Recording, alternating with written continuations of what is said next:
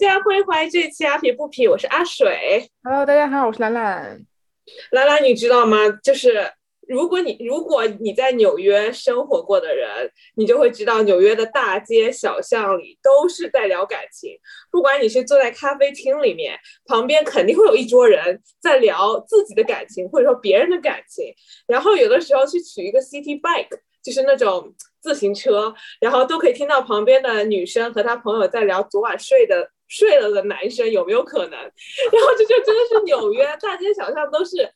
就是很多跟感情有关的故事，这也是欲望都市的发源地。然后我们今天请来这位嘉宾呢，我就跟他觉得我跟他相见恨晚。就我很喜欢这个女生，她不仅工作非常认真、非常努力、非常专业，然后她自己呢也是正在约会这个铺当中。所以呢，我们今天请来这位从乖乖女变渣女。这个不能不能不能，这还是一个很很优秀的女神。对，呃，我跟兰兰都认识这个女神，都是通过通过他们公司的一个活动认识她的。我们就欢迎某互联网上市公司海外部负责人的鱼儿酱来到我们。Hello Hello，大家好，特别开心能做客呃两位这个姐姐的学姐的直播间。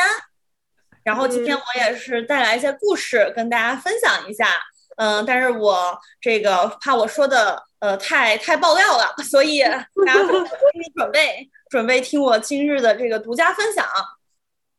我们就喜欢爆料的，对，我们就是喜欢爆料的那种劲爆的故事。然后我们就是，反正我就觉得就是都就在你在纽约多久了、啊，鱼儿酱？嗯、呃，我在纽约差不多一年半了。那鱼儿讲，你之前就是在我们开录前，你跟我们说你之前嗯、呃、在美国的另外一个城市是乖乖女，然后到了纽约之后成 变身成了渣女，你能不能跟我们说一下你这个转变呃过程是怎么回事？都被逼的。我要强调一下，这个渣女是打引号的啊，所以 我不知道知道知道为什么会打引号。嗯、呃，那我之前其实是在美国的其他城市，是在一个大学城，呃，生活啊，大概呃八年半的时间。然后那个时候，呃，谈过两次恋爱，也是有一个比较固定的呃男朋友，有两个吧。然后呃，每一段恋情大概是在一年半到两年之间。但是我之前，嗯、就是分手的原因都是比较，呃，是一样的，就是因为对方要回中国，然后我还是想在呃美国这边继续奋斗，所以是因为距离而分手了。然后在呃一年半以前，在一个非常机缘巧合的情况下，我拿到了纽约这家呃互联网公司的 offer。那我其实之前的话，并没有在纽约生活过，嗯、呃，我只是来这里就是吃点东西，玩一玩。我对大城市还是非常向往的，尤其是纽约这种宇宙中心。所以的话，我就怀揣着这个欲望都市这个梦想，哎，就来到了纽约。但我来到纽约，我发现，呃，现实中纽约的这个呃市场，恋爱市场，其实跟我想的是非常不一样的。首先，大家都知道纽约的男女比例就是很奇葩。呃，我在这边说男女比例，主要是说咱们亚洲人。因为我其实是比较喜欢亚洲人的，嗯、那其实大家知道男女比例的话，呃，大大多数男生大概是七个男生里面三个女生，所以其实、嗯、呃男生来说相对是比较多的。那这样一种情况就是，像我们这种呃，尤其在美国比较久的，呃，稍微有一些生活经验、学习经验的女孩，其实是在市场上是不太受欢迎的。嗯，那是哪方哪种女生比较受欢迎呢？嗯、呃，在这边其实大多数的留学生男生，就是或者是那些比较 local 的，甚至是 A B C，其实他们会更加的喜欢，呃，更新鲜的血液，他们喜欢大一，呃，或者是高三、大二的那种，呃，新来的一些女生，因为他们什么都不懂，所以呃，这些男生就能觉得自己很厉害，让女生对他们多产生一些崇拜感。哦。所以男生一定要夸，看到没？就一定要夸。对，就是像比如说，呃，打比方，比如说搬家，我在过去在美国的这个，嗯、呃，八年半九年的期间，我自己搬家可能搬过十次。所以呃，搬家这种事情我就知道，OK，我要找搬家公司，或者我要怎么租货车，请几个人过来帮我。但如果你是一个新生的话，你不知道怎么弄，那你可能就会求助你的学长啊什么的，然后他们这个时候就能更加体现出一点自己的那种男性魅力。所以我会觉得，包括嗯，像呃，很明显的一点就是，呃，刚来的女孩子一般来说她是不会开车的嘛，所以她。平常去哪儿？那像我们在美国比较久的女孩，嗯，什么都会，什么都懂，反而就是好像你会的越多，懂得越多，你越找不着对象。尤其是在纽约，是一个非常神奇的一个事情，我觉得。真的，在美国久了都成女汉子了，我感觉。对，我觉得大家都是女超人。像我们公司的话，呃，我的部门，因为我是做市场的嘛，我的部门基本上全部都是女同事。然后我的女同事里面，大概五个里面四个都跟我一样，都是呃单身。对啊，说这个单身，就为什么呢？为什么这么多优秀的女生单身呢？原因在哪？是因为男生都太太渣了吗？就除了男女比例以外，还有什么别的原因呢？你觉得？嗯，我觉得简单的一句话来说，我们单说纽约这一年半给我的感觉就是纽约的男孩被女孩宠坏了。没错，哎，怎么说？嗯，为什么说被宠坏了？因为纽约的男生就是，因为纽纽约的男生，只要他稍微呃分为几种，一种是他长得很好看，另外一种是他可能呃条件比较好，感感觉比较有钱。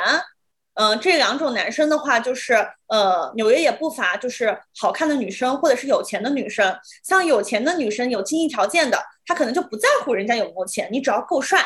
哎，我就可以跟你在一起 date。那比如说像那种呃没有钱的女生，她可能就是呃去找一个纽约的那种有钱的海王。那嗯，那些男生带那些女生去一个高端的 bar 啊，或者出去 dating 几次，也很容易就呃让那个女生就瞬间坠入爱河。所以的话，其实嗯，纽约的男生其实选择是比女生多得多的。而且对于男性这种生物来讲，我感觉他们会一直追求这种新鲜感、刺激感。我就认识很多我的渣男朋友，他们的目标好像就是，嗯，好像我一个星期要换一个，一个月换四个，就是一个跟男生朋友炫耀的一些资本。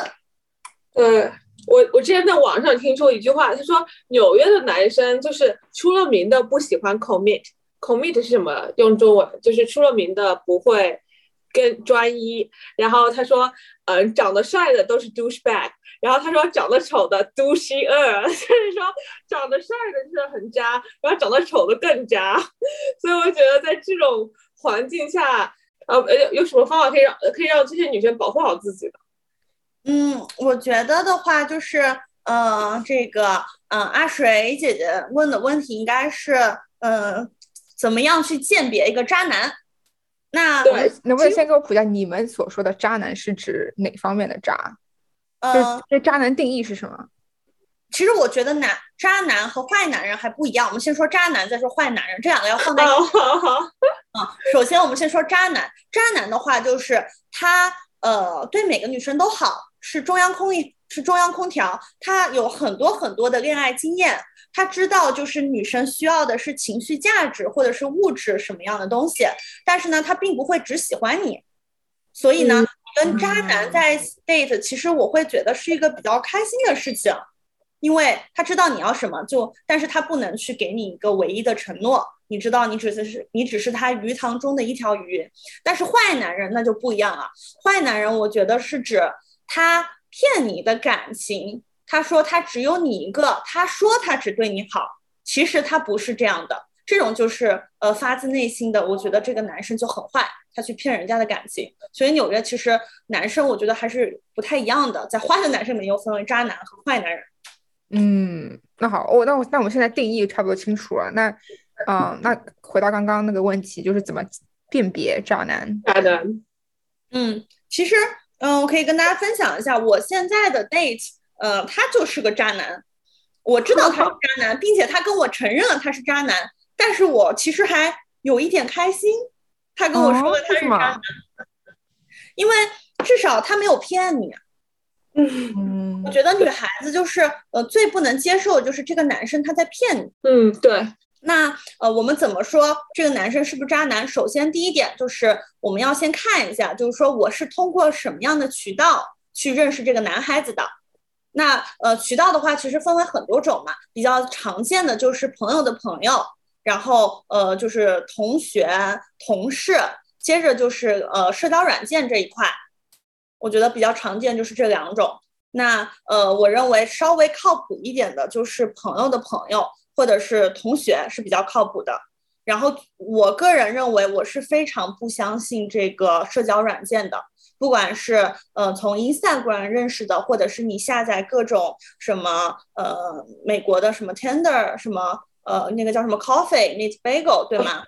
嗯，Hinge，嗯 Hinge 这些我都是全部不相信的。哇。那我全部都在，我是不是我是不是应该换个换个媒介认识新的朋友？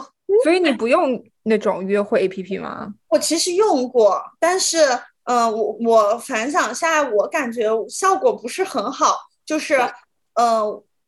你非常小，不不能说完全遇不到好男人，但我认为用社交软件其实是一个非常小的概率，你能遇到好的男生。我们去这样去想这件事情，就是如果这个男生他真的呃忙着学习、忙着工作，有自己的朋友圈、有自己的爱好，他怎么会有时间去玩这种软件呢？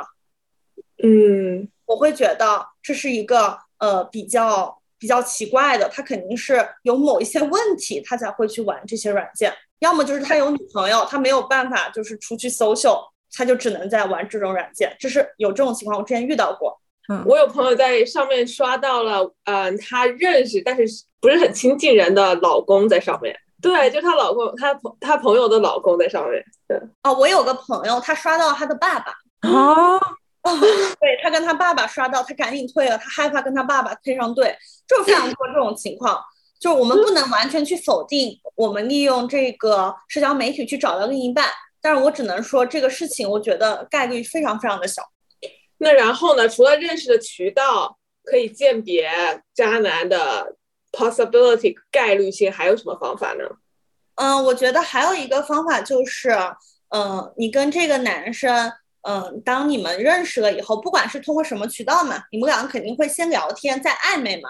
我是一个特别呃果断的人，当我跟他暧昧，一旦我觉得超过一个月，他还不跟我表白，说要跟我谈恋爱，不要想了，姐妹们，他一定是个渣男。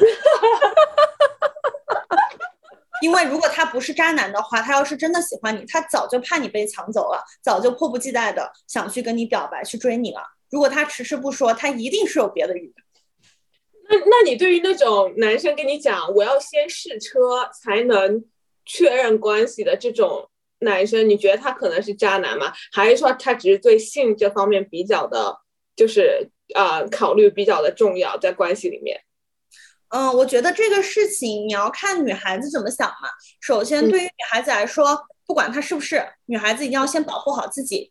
你肯定是要做好保护措施，你至至少要跟这个人发生什么事情之前，你得知道他是不是一个就是私生活比较呃简单的人，这个你要基本去了解一下。然后我会觉得现在这个年代，尤其在纽约，其实女孩先去试一下，我并不觉得这是一个很吃亏的事情，因为你要是不是你们之后在一起，你发现不太合适，那我是分手还是将就呢？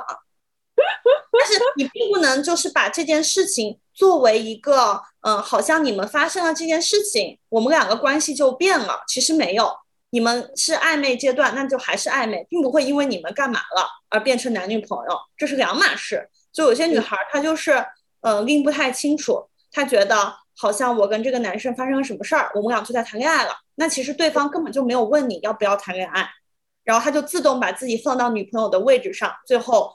嗯，女生就会变成鱼，变成备胎就被甩了。我觉得就是要那种，就是你可以随时都走开的那种底气，对不对？就是说不管遇到谁，对我特别同意你的说法。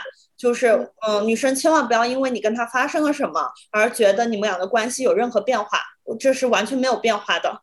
就男生，呃，从男生角度来讲，他并不会因为你跟他怎么样而对你的态度有所变化。如果他真的喜欢你。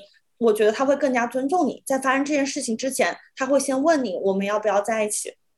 嗯，啊，我这个好难哦，这个放的这个得好放得下，我觉得我个人是做不到的。不，也许是因为我还太比较老套啊。你比较比较老套，就是一定要先确认关系吗？就是我不会，我无法，我不是，就是至少我那个年代，因为因为鱼儿酱，你是你是九五后是吧？对，我是九五后。就是对于我，就是九零，就是八零，就是就是接。就是这个嗯界限中间的这个年代，我觉得我们那时候还是比较保守的。那我能问你一个问题吗，兰兰？那你说，如果说你不小心跟这个呃男生发生什么事儿，然后你们两个呃并没有确认关系，哦，你们两个已经确认关系了，你再跟他发生一个什么事儿，你觉得你们俩不合适、不合拍，你能将就吗？我觉得我可以啊。啊，我觉得这样是。就至少我是不可以的，因为现在就是男女很平等嘛，我觉得那方面也要非常平等。你对我，比如说你对我的身材呀，对我各方面满满意，我也要对你有这方面的。可能我也会觉得我对你不满意，那我也可以把你给甩了，其实是一样的。对，就是就理论上我非常同意你的说法，就是就是都都你就是像美国人，他们比如说结婚前都一一定会同居嘛，就像我们就是比如说十年前，或者是说我妈小时候。就是同居是非常非常不可行的一件事情，对吧？现在的话，结婚前大家一般都同居，就是我觉得同居是应该的，因为你在结婚前你要了解一下是不是真的很适合，对吧？就是这方面我是非常同意的啊。但是但是你说那种理论上我很理解，但是在没有确认关系、没有确认关系前，如果说发生就是发生关系，我觉得我没有办法，就是啊第二天就忘了他就这种这种。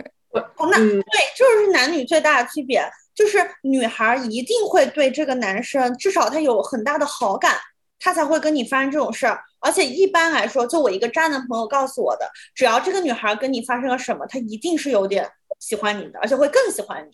但对男生来说，我觉得其实不是这样，他并不会更喜欢你，说不定他还觉得你有点减分。嗯。我我觉得男女好像真的不一样，像那个我我有一个男生朋友，然后他还他他来纽约，然后他的护照的那个夹子是他前前前女友送的。我说你现在还用前前前女友送的东西，不会有感觉吗？然后他说。姐们儿，你想多了，就是对他来说，这个东西就是一个护照夹，谁送给他的，他都没有任何情感在上面啊。但是像我们可能会睹物思人这件事情会经常发生。我觉得男女就是建设的就不不一样，很多时候。对我基本上就是分手以后，倒也不用说你把东西都还给前任，但我会都把它卖掉，去二手店全部卖掉。因为已经分手了嘛，就不要再看到了。那男孩其实，嗯，就像这个阿水说的，其实无所谓，对思维的一个差异吧。那那你觉得，就是我们刚刚聊了，就是呃，你包括认识的渠道，然后还有他多长时间跟你告白，是两个很重要的标准。那除了这些，还有什么其他的吗？可以帮姐妹们鉴别渣男？嗯，其实我一般就是我惯用的一套方法。就是我会找一个两个人气氛比较好的时候，然后我会撒个娇，喝一点酒，我会说你要不要把朋友圈封面换成跟我有关的东西？一般来说，如果这个男孩子他换了，那他是真的要跟你在一起的。我也不要你发朋友圈或是干嘛，但是你基本上现在这个年代嘛，你朋友圈封面，比如说你发一个女孩的背影，发一个女孩的手什么的，大家都知道你在谈恋爱了。嗯。所以，如果他拒绝了，你不要犹豫，他一定一定是有别的鱼。因为，呃，如果你让他发朋友圈，渣男可能会扯一些借口，他会说我父母会看到，同事会看到，影响到客户什么的，你就直接卡掉，就说，嗯，朋友圈封面你爱换不换，不换你就不是真心的。你哪怕发了 post，那也三天可见，他随时可以关的嘛。嗯。嗯，那这个是这个这个招，我不建议，我不建议各位女孩轻易的使用。如果你对这个男孩没信心，因为一般来说，呃，可能超过百分之六十都会凉，两人会吵架。嗯，之后就黄了。对。三招，大家教大家如何识别渣男。那在约会的过程中，你你会觉得 A A，你对 A A 是怎么看啊？嗯，我会觉得就是在约会初期的话，嗯，我觉得大家可以先 A 一下，但是我不太喜欢，就比如说我们吃饭，然后我们一人一半。比如说，呃，我们吃完饭，我去看个电影，可能男生付吃饭的钱，我会以另外一种方式告诉你，我很感激你为我付出的呃这个东西，然后我会去买一张电影票或是什么的。比如说我们出去郊游，你开车，我付一个停车费，我觉得这种方式是比较好的。但如果说我们第一次一起出去吃饭，你就说要跟我分账单，那我就很不能理解，我会觉得 OK，那我们现在是朋友，朋友关系我可以跟你分。既然我们是有 dating 的这个意向的话，我会觉得男生还是应该主动一点，就是出大头，女生出小头。当然，如果说你们到后期了，你们真的是同居了，在谈恋爱比较稳定一点的话，那我觉得你们再去讨论，就是说家里的这个钱去怎么分啊，大家以后花销是怎么样，按照这个工资的比例来分配，我觉得是 OK 的。嗯，所以如果第一次约会，如果男生不就是。跟你 A 的话，你就不会想要去跟他再约第二次。嗯，第一次的话，我觉得可以接受，因为男生也会在看说，呃，你是否呃是想蹭饭嘛？因为我知道纽约也有很多女孩专门用 social media 蹭饭，其实是有这种情况的。就是第一次的话，我觉得我会心里面有一点小介意，但是我不会完全说这个人不行。但如果第二次、第三次，最多到第三次，他还在跟你完全 A 的话，我觉得这个男的完全可以 pass 掉了。我我之前就遇到一个，他他第一次 AA，然后就我们呃，就我一般就是有兴趣的男生，我就不会抢抢账单说 AA，但没有兴趣的男生我一定会 AA。然后那个男生我有点兴趣，但是他我们结账的时候他完全没有拿出就是要帮我付的意思，然后呢我就。我就我就反正就付了，然后就 A A 也没有没有所谓。然后呢，我们去店呃去买咖啡，然后他也完全没有要帮你买咖啡的意思。然后他把自己的结账结了，然后我再去买我自己的。我当时一下子就觉得，这其实我对很下头。虽然我真的不是一个就是一定要男生付的，但我会觉得天啊，他都不。Offer 一下，就对我来说，你 offer 就什么，你提出来帮我付这件事情，我就已经很感激了。我不会让你付的，就提都没有，就自动把自己买了之后，然后让我再点我的咖啡，就对呀，这个就很夸张。那你有过这种情况吗？啊，因为我没有，因为我没有用过，我没有用过这种社交社交 APP。那那那个阿顺，我问你，就是我可以问一下你，那个那个男生他是中国人还是哪里人？A B C，我后来在想，A B C 是不是都比较小气？哦，其实我在想会不会是文化的差异的关问题？哦，其实不是的，我觉得男生他都是知道的，不管是哪个国家。嗯，我之前也有就是跟 A B C 出去，就是其实真正的 A B C 他也不会让女孩付钱，他也会给你买 drink，也会给你怎么样。其实我觉得这不是国籍的问题，就是人的问题。大家千万不要 对 A B C 啊什么有偏见。对，我也，我也，我也觉得，而且我还跟那个男生出去了第二次，然后我自己当时也不知道，但但是我就觉得是有一点，就是让我下头当时，但后来没有再出去了，也是因为就觉得好像聊天没有那么有意思，所以，嗯，我觉得我好像真的是比较 nice 一点，好像别人付不付钱这件事情，我好像也没有很很那个。那我其实一般就是会这样，比如说，当我在一个聚会，我遇到一个男生。然后我觉得这个男生不错，那我可能就是会说，嗯，我要请你吃饭，会找一个理由，比如说他会，我们第一次见面他会送我回家，或者是，嗯，你去抓一个他的爱好嘛，比如说打比方他健身，你就可以问他，呃，我最近想健身，你是否有什么建议给我？他肯定会给你一些嘛，然后你就会说，我就会说，哦，谢谢你给我的建议，那，嗯，我就请你吃个饭吧。他一般这个时候，呃，男生嘛，他肯定都会出来的。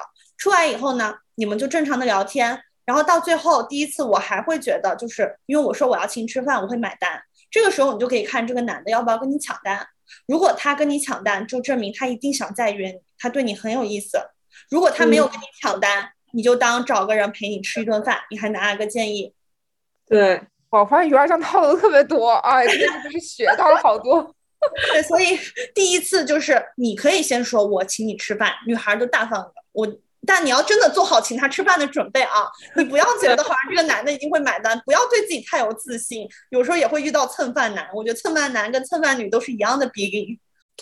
哎，我觉得，我觉得你这种就是感觉你是那种受到伤害会变得更强大的那种那种人。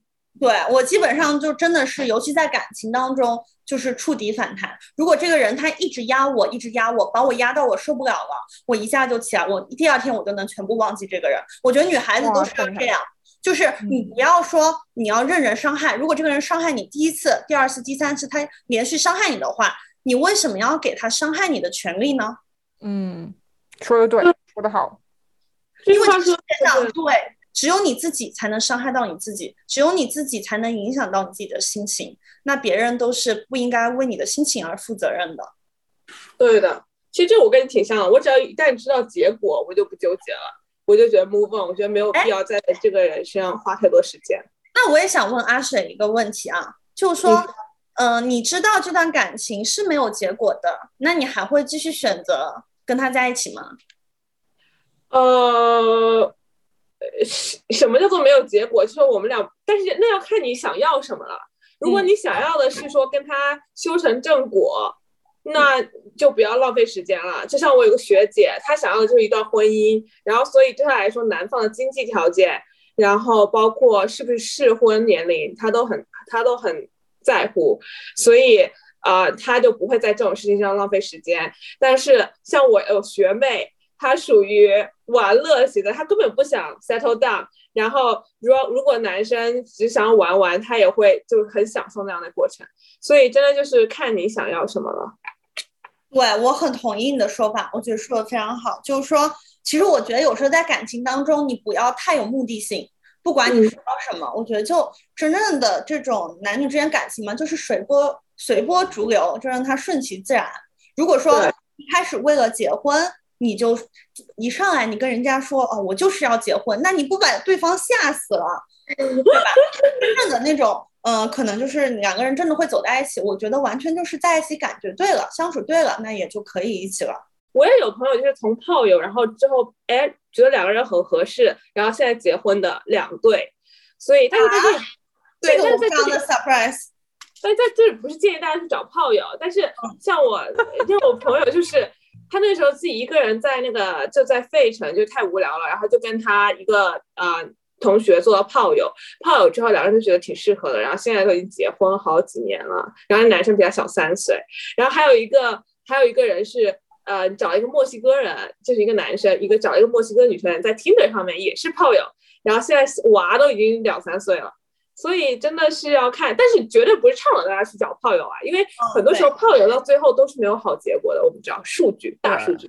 对，我之前也有过，就是呃，包括我现在 date，其实我们也是没有嗯确认关系，先先试一下的情况嘛。然后我一般就是如果有这种情况，我会觉得呃，我会问他。我会说，但你不能直接问他你们要不要谈恋爱。我觉得女生千万千万啊，给各位姐妹们打个招呼啊，大家拿那个笔记记下，女生千万不要开口说要不要在一起。我觉得一旦这样开口就完蛋了，你们两个这个我同意。在低位，对，嗯，那你可以适当的去暗示他一下，你可以去问他，比如说当你们发生关系啊，甚至你们没有发生关系，你很上头，你很喜欢他，你可可以问他，你说，呃，我们两个现在在 dating，对吧？那我们在 dating 的一个情况，我想呃 confirm 一件事儿，就是说我们是否是呃这个一 v 一的 dating，还是说我可以去 dating 别人呢？你就看着我道去问一下他这句话。如果这个男孩他对你有点认真，他喜欢你，他会说不要。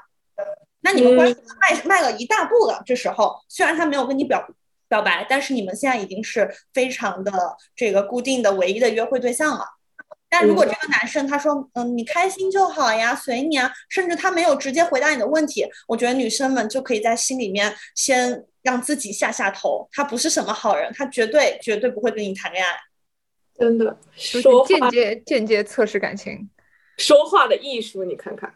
对，千万不要直接一上来就很强势的说你要不要跟我谈恋爱，因为我之前也犯过这种错误。就是我可能跟那个 date 也是我很很上头那个时候，然后我就问他，有一天我喝多，我说你要不要跟我谈恋爱？我们那时候整个 date 才一个月，那他就说啊，他说我觉得有点太快了吧。然后从那以后，我就觉得，呃，我也很下头，然后他可能也有点下头，这个事儿就不了了之了。嗯，我我觉得只有一种情况女生可以问，就是你不想再耗着了，你就是已经下定决心，他的答案是 no，我就要走的那种。我觉得这种情况下你可以问，你就没有必要再浪费时间了。但是，嗯，对，但是我很同意你讲，我觉得男生真的是个猎物，就是他们喜欢去 hunt，喜欢去狩猎，所以你可以撩他，但是到最后问要不要在一起，还是男生对问，嗯，一定要男生先问嘛。其实，包括我会觉得就是。嗯，很多男生甚至有很多女生，他们都会想要养鱼、养备胎。其实我是特别不赞同这种做法，因为我觉得真正内心强大的女性，你是一个自尊自爱的女生，你根本就不用养鱼。你跟他在一起，你就直接大大方方的跟他在一起。我们分手了，我们马上分手，我第二天去找新的都可以。反而就是任何人都可以去追、可以睡的女生，其实我觉得是非常掉价的一种行为。嗯。你就不要让每个男生都觉得，呃，我我我敢去追她，真的。我觉得你比我我太强势了，可能没有。我觉得你比那些小红书的 UP 主、情感 UP 主都要厉害。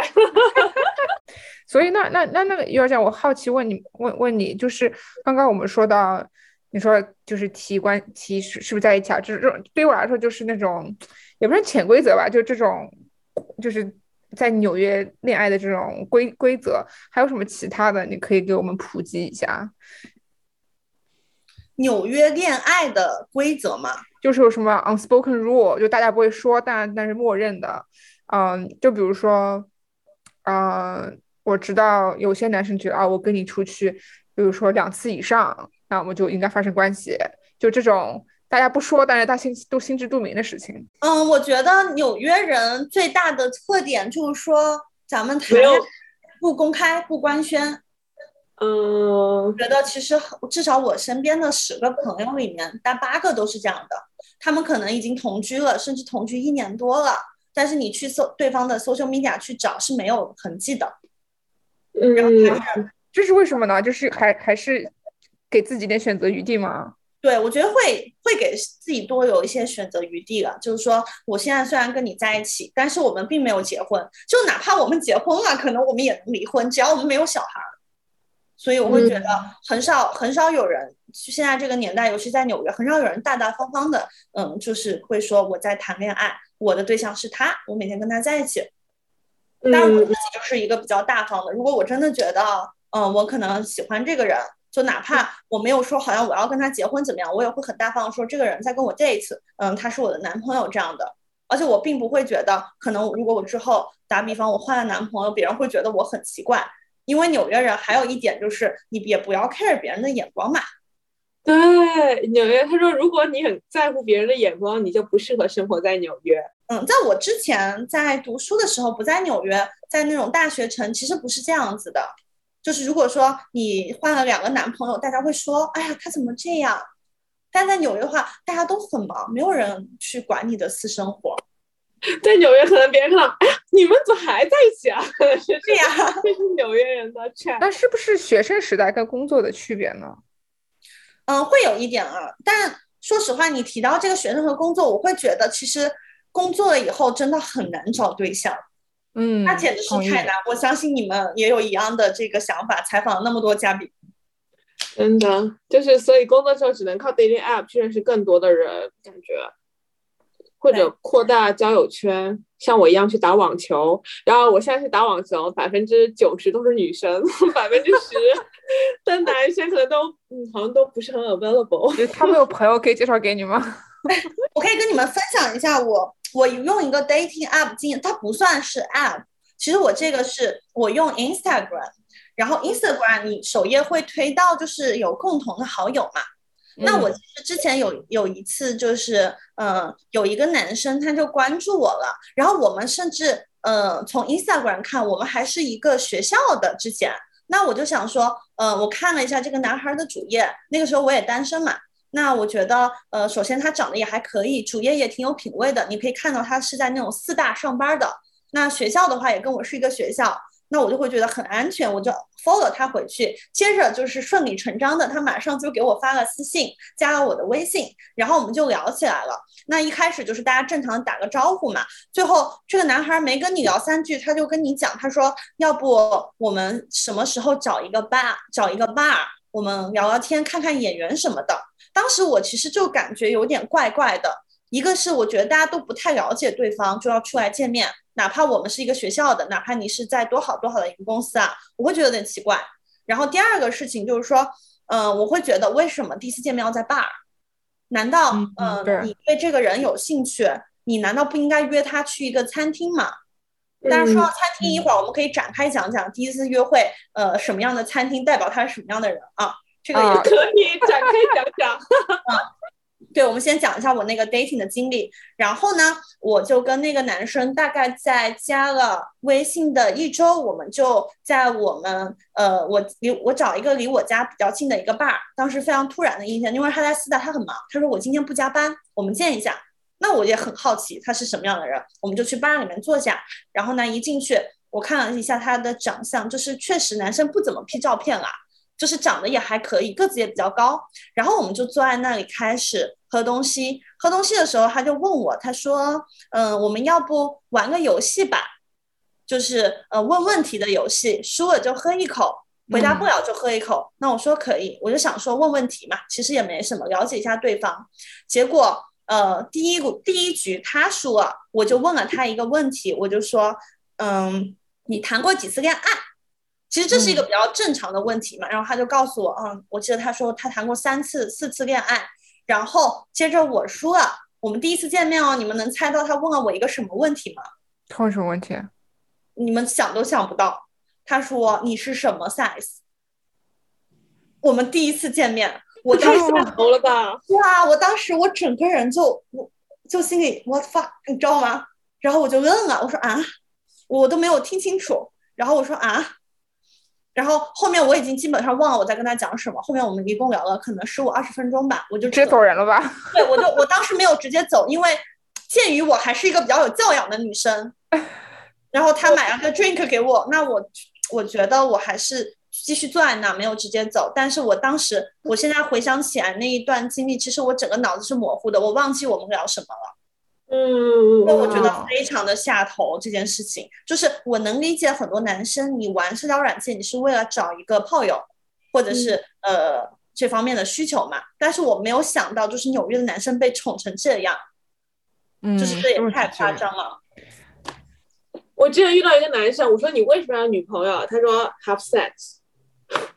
然后我不需要女朋友吧？然后然后就就 first date 哟，第一个 date。然后他说 have sex，我说哦，我当时心里面我还没有觉得他很渣或者很什么，我当时觉得哇这么 straightforward，就是我还觉得他很诚恳。我觉得女孩你一定要相信自己的第六感，所以我当时他约我去 bar 的时候，我心里就已经觉得怪怪的。一旦你心里觉得怪怪，你就不要去了，因为 第六感有时候真的是真的。真的，女人的第六感太准了，我觉得，嗯，对。然后反正后面那个男生可能见完我，他也是对我呃比较满意，他觉得可能我长得也跟照片里的差的不是很多，然后没有后续的也给我发了几天的信息，但是我都没有再回过。然后后面在某一天不注意的时候，我就把他给删了。对。就是要坚啊什么 decisive 一点，什么果断一点这种东西。对，因为你们你们在纽约走，你们能发现，其实纽约的男生他不太会付出他的时间成本去给女生。他追你，他追两个星期，如果他觉得他睡不了你，或者你没有这个意向，他就不会再想跟你在一起了。所以一旦你觉得奇怪，这个人奇怪，我就送两个字：快逃。真的，真的，真的。我觉得，我觉得这真的很重要，特别是女生。那我们刚刚说到，就是第一次约会约包是个是一个警惕，对 red flag。那就是你刚刚说那个饭店选选选择问题，啊，一般都是男生选，就是选的饭饭店嘛。然后，然后是是有哪些分哪些种类呢？那么跟我普及一下。嗯，其实一般来说，你们要约吃饭嘛，那男生正常的情况下，他会问你，他说你想吃什么？所以我会觉得女孩啊，千万不要给男生太多难题了。你不要让他去想想吃什么。我一般的做法就是，我会挑三个餐厅，我说你选一下，我觉得这三个都可以。然后这三个餐厅，我会大概选一个就是不同价位的吧。它有两颗星的，有三颗星的。但是你第一次不能选四颗星的啊。你第一次吃饭，他会觉得很奇怪。我们第一次吃饭，我要配那么高的？You know？我们也不一定聊得好，所以我觉得就介于就是呃，人均可能五十，人均八十到人均一百二三这么的一个三个选择，你给他去选，然后你看一下他怎么选嘛。我会觉得，如果他选了一个比较贵的，那那说明就是这个男孩对你还是比较重视的。如果他选了一个可能就是最便宜的那个，那可能你得再想想。当然。你也不能完全通过这个事情去判断，有些男孩他可能比较粗心，他可能没有发现这个事情，他就随便选了。那我们又倒回到刚刚那个问题，就是咱们第一次吃饭，我们谁买单？嗯，所以从很多方面，其实你都可以，就跟面试一样，就就是有面试，地上有张纸，你到底捡不捡？对啊，我觉得就是女孩嘛，这方面就是。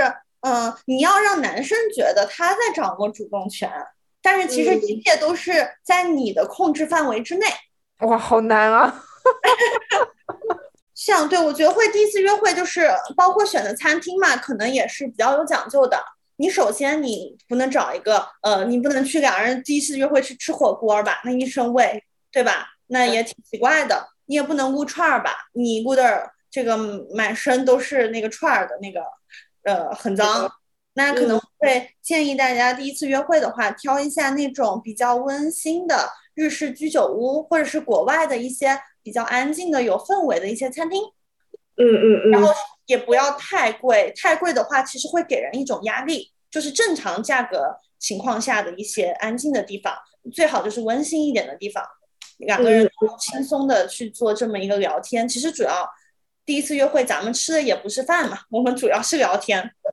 对我朋友的老公是 A B C，然后他之前也是在 dating app 上面，然后他说第一次约会绝对不会去很贵的餐厅，他要最多 two dollar 三，就是两个 dollar 三的。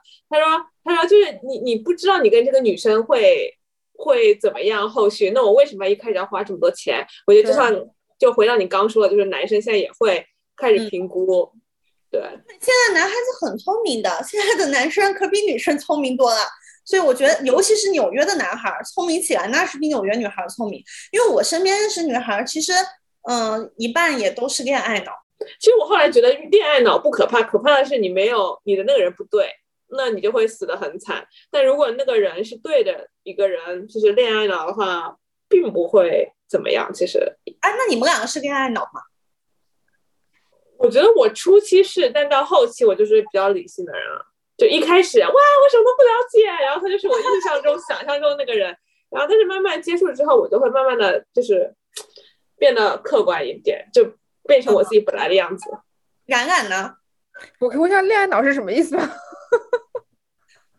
就是当你坠入爱河以后，你的眼里只有这个人，你每天就围着他转。你不想再考虑别的事情了，你已经忘记了任何现实的因素。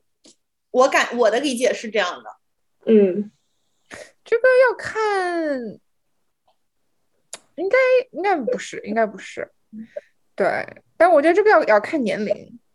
啊，以前其实我觉得我我都我都二十七岁了嘛，差不多 报个年纪，我觉得我还非常的恋爱脑，就是我会因为我喜欢上了这个男生，我会对他非常非常好。然后非常宠他，但是如果他被我发现了有 red flag，一次两次到第三次，我会毫不犹豫的把他甩了，不管我多少。好厉害哦！我之前就是在纽约第一个 date，就是他非常非常的帅，是帮某个杂志做模特的那种帅。然后我们也是在刚刚认识没多久，我们俩就呃 dating 了嘛，是这种一对一的。那当我们 dating 的时候，就是我发现他。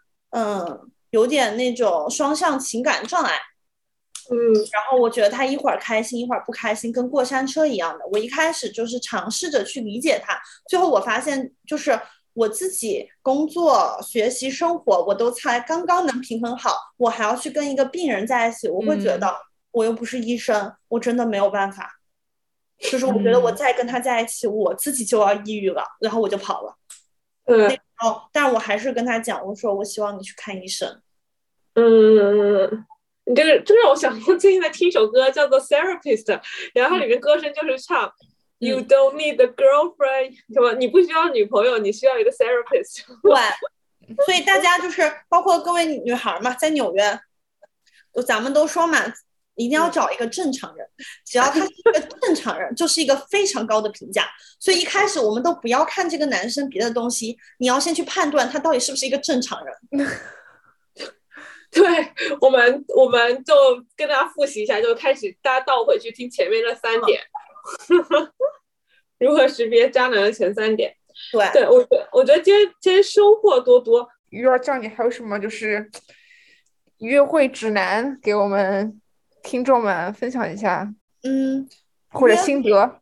约会心得啊，太多，可以写一本书了。鱼儿酱，嗯，我会觉得就是不管大家。在什么地方吧，就是在纽约也好，上海也好，甚至是别的城市也好，嗯，我觉得大家就是也不要说，因为你好像在一个嗯这种比较极端情况男女比的比例的城市，你就对爱情呃失去了信心，然后你就胡乱的去找一个人在一起。我觉得大家还是要在感情里面呃热烈真诚，我们偶尔用一些小套路，但是嗯最重要的就是嗯还是要保持自己的一个初心。我会觉得，我们爱的时候就认真的去爱，不爱了我们就潇洒的跟对方说再见。我非常不建议大家有一个养鱼养备胎的做法，因为其实现在我们如果打开任何社交媒体，我们都能看到如何养鱼，什么怎么做渣男渣女。虽然我们这一期的主题是怎么做渣女，但我会觉得 我说的渣女只是你在感情里面用一些小套路，但你当你真正遇到一个人跟他在一起的时候。你就真诚的去对待他嘛，大不了你就再哭一次，再被伤害一次。我觉得这些都是没有关系的，是你人生的一个经历。但如果你们在恋爱里面就是一直防着对方，小心翼翼，真的去网上学很多那种套路的话，其实那就失去了本身就是恋爱的意义了。我觉得这个说的太正确了。其实有的时候你想想回想过去，如果你觉得自己是。真心对待他的话，你其实离开的时候不会那么伤心，因为你已你已经做到最好了，做到你的 do did your best。对我觉得我非常同意阿水的说法，非常特别洒脱。哎，对你刚刚说到那个城市，这个我觉得很有意思。就是那你你有没有考虑过，比如说搬去加州之类？因为我知道很多女生在纽约约会不成功的话，她们就会搬去加州，因为加州男男女比例就是是反一反的。你有考虑过吗？嗯，我其实之前在。在我在上学的时候，我有在加州嗯实习待过一段时间。其实我会觉得就是嗯还好哎，因为加州那边男生不一定是纽约女生喜欢的。而且我说真的，我曾经看过一个报道，最容易出轨的男生的职业头三名就包含了程序员。所以哦，那不是我老公吗？躺枪了。嗯，大家不要太相信程序员，因为真的程序员坏起来那也是非常的坏。哈哈哈，没有什么大的问题，只要你呃这个怀怀抱着就是你总有一天能找到真爱，你不要放弃你自己，你一定会遇到的，不管你在哪个城市。那我会建议啦，如果大家真的就是想要找对象的话，要么就是像呃阿水和兰兰说的，哎，我们可以换一个就是呃湾区这类型的城市，还有一个我觉得大家可以回去读书。就还是回到校园里面去找，因为一定是学校里的呃最靠谱。没有错，哇！我觉得我自己今天都学到了好多，啊，简直就翻新我的。所以 大家一定要记住我们今天的套套路三部曲啊！怎么样？怎么样约对方出去吃饭？怎么样选餐厅？怎么样确认关系？以及怎么样快逃？我觉得太好了，谢谢我们的恋爱达人。嗯，对。而且我觉得跟家长聊天特别的给女性打鸡血。对，真的吗？嗯，很正能量，然后很强大内心，这种越挫越勇的性格。啊，我我觉得我自己就是可能也是有一些稍微有一些经验吧，所以嗯，有故事的人，那那还是挺有故事的。那我们谢谢鱼儿嫂今天来到我们的节目啊，跟我们分享了这么多。有意思的话，有意思的小技巧。对，快点，那个现在是周五，录完之后，院长还要继续出去，马不停蹄，开始我的 dating 之路啊！还有局呢。好的，我们就不耽误你了。嗯，你看，那就谢谢阿水，谢谢冉冉，谢谢大家的收听。嗯，我们下期节目再见，下期见，拜拜。